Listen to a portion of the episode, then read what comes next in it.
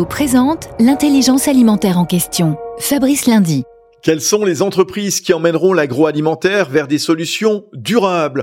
On en connaît un certain nombre grâce au Quest Eurotour qui vient de se terminer au bout de six mois, le challenge d'Open Innovation organisé par InVivo. 60 projets auditionnés. Ne restent à la fin que 7 startups européennes lauréates et parmi elles la bulgare Biomic à l'origine d'un biopackaging alternatif au polystyrène à partir de pieds de champignons.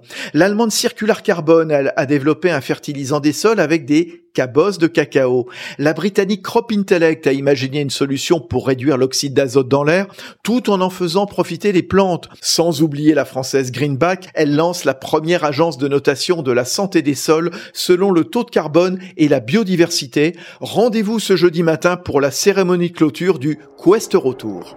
Union nationale des coopératives agricoles françaises, InVivo s'engage pour la transition agricole et alimentaire vers un agrosystème résilient.